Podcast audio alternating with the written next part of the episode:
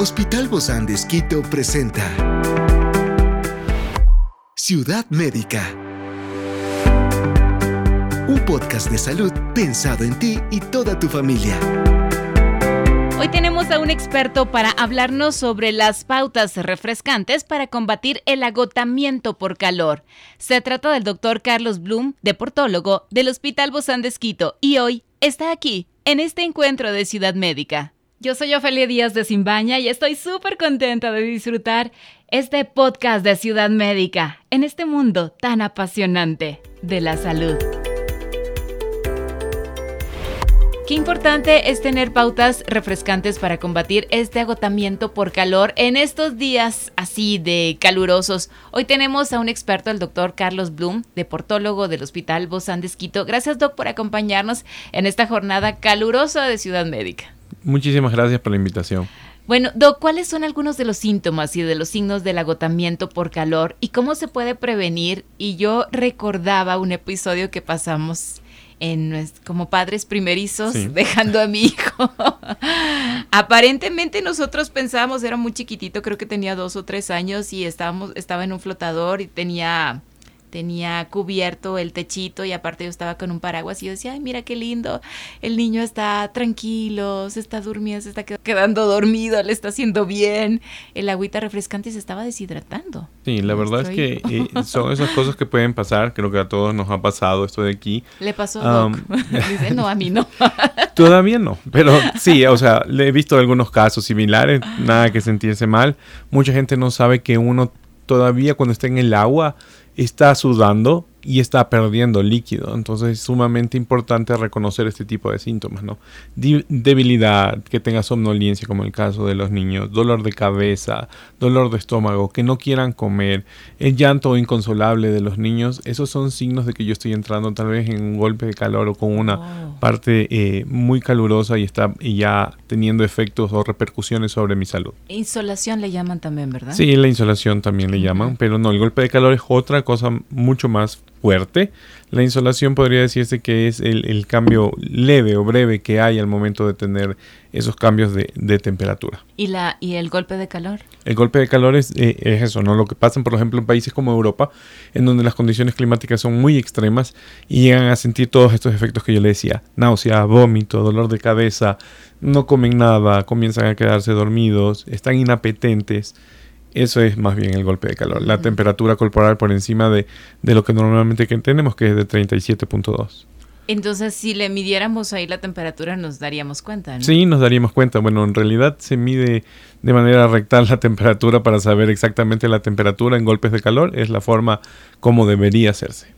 En niños y adultos. En niños y adultos. Porque esto da en todas las edades, ¿verdad? En niños y adultos. del golpe de calor. ¿Cuáles son las mejores estrategias, Doc, para mantenerse hidratado durante esos días calurosos y que no, no nos suceda esto? Claro. Deberíamos tener pausas para tomar agua que sean cada 10, 15 minutos para ayudarnos a refrescarnos, para sentirnos mejor eh, saber más o menos cuál es su tasa de, sudoración. ¿Cómo se puede saber eso?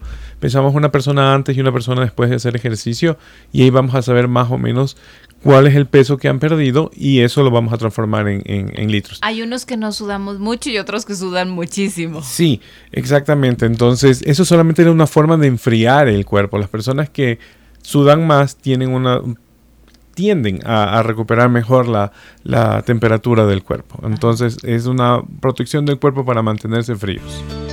Experiencias excepcionales son el motor que nos anima a trabajar por la salud integral de nuestros pacientes. Expresamos el amor de Dios para dar prioridad a la vida por sobre todas las cosas. Seguimos con nuestro compromiso, la seguridad del paciente. Hospital Bozán de Esquito, a la gloria de Dios y al servicio del Ecuador. Y los que no, nos tardamos más. Sí, nos tardamos más y son ellos en los que tenemos que ver, o sea, tomar más agua, poner agua sobre la cabeza nos ayuda bastante también. Eh, y las pausas de agua cada 10 minutos, si el sol está muy sofocante, buscar la sombra para no estar en contacto con el sol todo el tiempo. ¿Por qué ayuda, Dog? Yo sí he visto, ¿no? Y creo que las, las abuelitas son las que ponían el agua sobre la cabeza, ¿no? Eh, para, para poder refrescar. Sí ayuda. ¿Cómo ayuda? Ayuda en que existe existen varias formas de disipación del calor y una de ellas es la eh, convección, o sea, transmitir el calor eh, a, por ejemplo, en los pañitos. Se lo ponen frío y se transmite el calor del cuerpo, exacto, hacia el pañito. Entonces es una forma de liberación de energía, una forma de disipación del calor. Mm. Entonces si las abuelitas tenían razón, funciona eso de ahí y es una forma eh, de disipar el calor. Por eso inclusive cuando se hacen estas carreras, ves a los maratonistas que aunque se hace, no toman el vaso de agua, a lo mejor algunos, pero se echan el agua encima. Sí, es una forma de enfriarse, una forma de que el calor que está en el cuerpo se disipe y salga al, al aire y se tenga más energía para, poder continuar. El efecto que tiene el calor dentro del cuerpo al momento de realizar la energía es eh, muy importante porque al subir la temperatura aumentan todas las funciones eh, del cuerpo y se usa más el metabolismo, va a haber más este, pérdida de energía, va a haber mucho más eh, pérdida de energía porque necesitamos subir la, bajar la temperatura de lo que está extremadamente alta, entonces gastamos más energía o sea que le refrescamos, le ayudamos al cuerpo cuando hacemos esta acción. Exactamente, lo refrescamos, lo tenemos más a la temperatura que debería estar y nuestro sistema funciona como debería funcionar. Es decir, que si, bueno, si no estamos en una carrera, obviamente, y tenemos el tiempo para poder hacerlo cuando se sale del gimnasio y bañarse, eso ayuda. También ayuda, sí. Aparte de que ayuda, aparte de que ayuda a la recuperación este, muscular, también nos ayuda a refrescar el cuerpo y a disipar el calor que estamos generando. Wow, cómo aprendemos, ¿no? Qué buenas estrategias también conocemos el día de hoy. Dentro de todo esto, ¿qué medidas se pueden tomar para evitar esta exposición excesiva al sol y protegernos de estos efectos nocivos de los rayos UV? Uno, principalmente el protector solar estemos adentro, estemos afuera. En todo momento, como dicen nuestros amigos dermatólogos, necesitamos usar el protector solar. Segundo, ah, usar una gorra que, nos que no nos vea que estamos muy en contacto con el sol. Eh, tratar de buscar senderos o lugares donde vayamos a hacer el ejercicio que sean un poco más cubiertos. Más a la sombra. Sí. Y algo muy importante que deberíamos ver todo, en la mayoría de celulares ahora se puede ver el nivel UV que está en la ciudad. Entonces, tratar de no hacer ejercicio cuando el nivel de, rayos ultravioleta está por encima de 5 o 6, porque ahí ya está más alto y vamos a tener más consecuencias con respecto a la piel. ¿Regularmente a qué hora es, Doc? La mejor hora para hacer estas e, estos deportes al aire libre. Claro, va a depender mucho del día, pero puede ser desde las 6 hasta las 9 y media de la mañana, en donde el índice UV va a estar menor.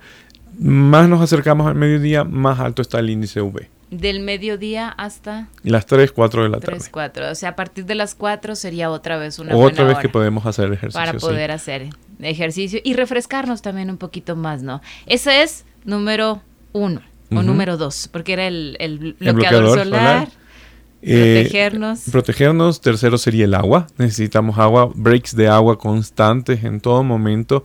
No esperar a sentir o Por arriba o tomarnos. exactamente. y no necesariamente necesitamos sentir sed para poder eh, comenzar a tomar agua. Cuando el cuerpo ya está deshidratado, comienza la sed o el mecanismo de sed en nosotros. Entonces, tomar agua en todo momento va a hacer que tampoco tengamos problemas.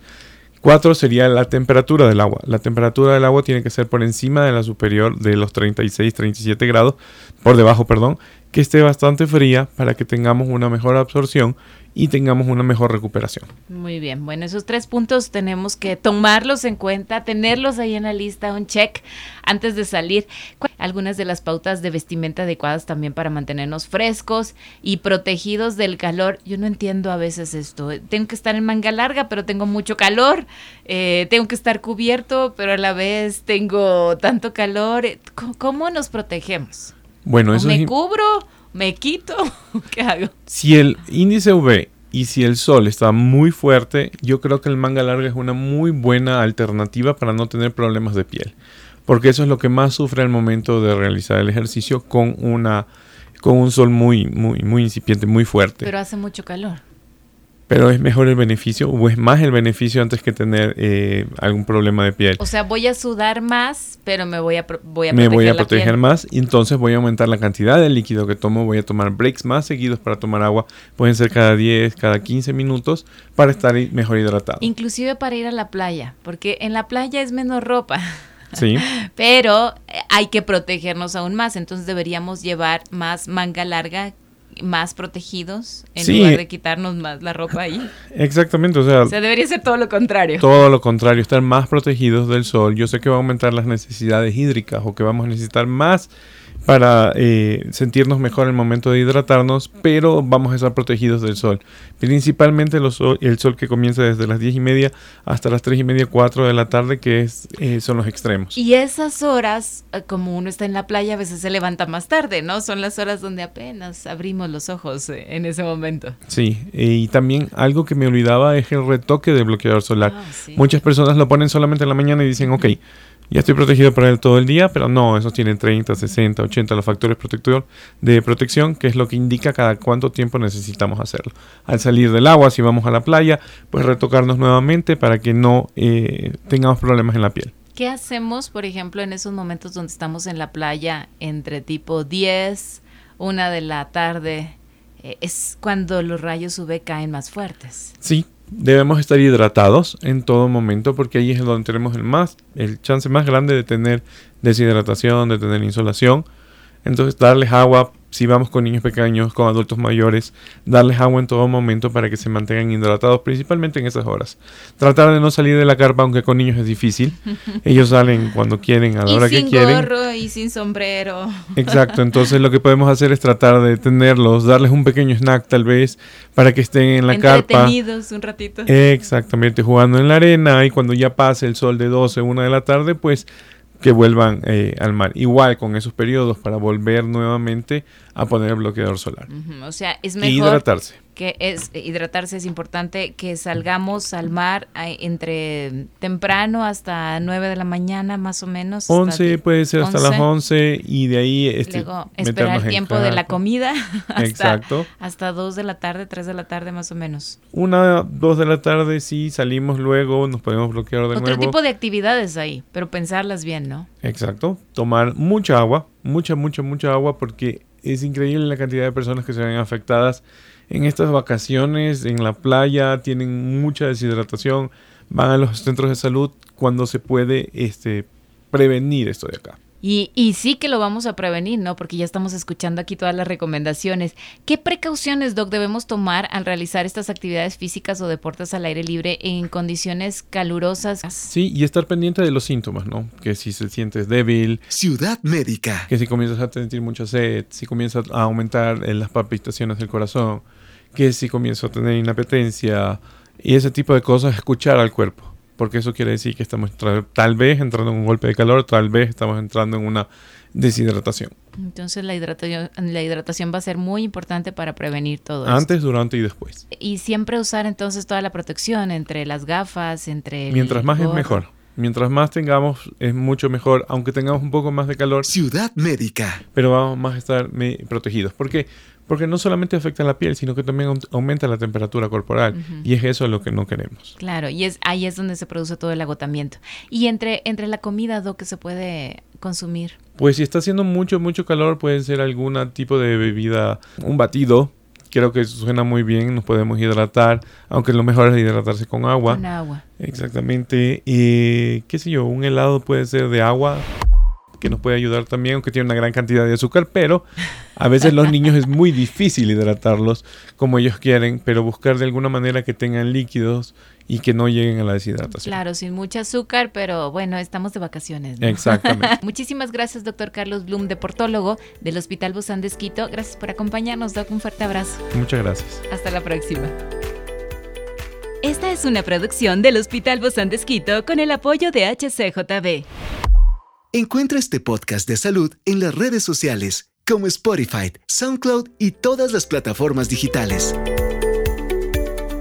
Gracias por acompañarnos en este capítulo de Ciudad Médica, un espacio para tu salud. Hasta la próxima.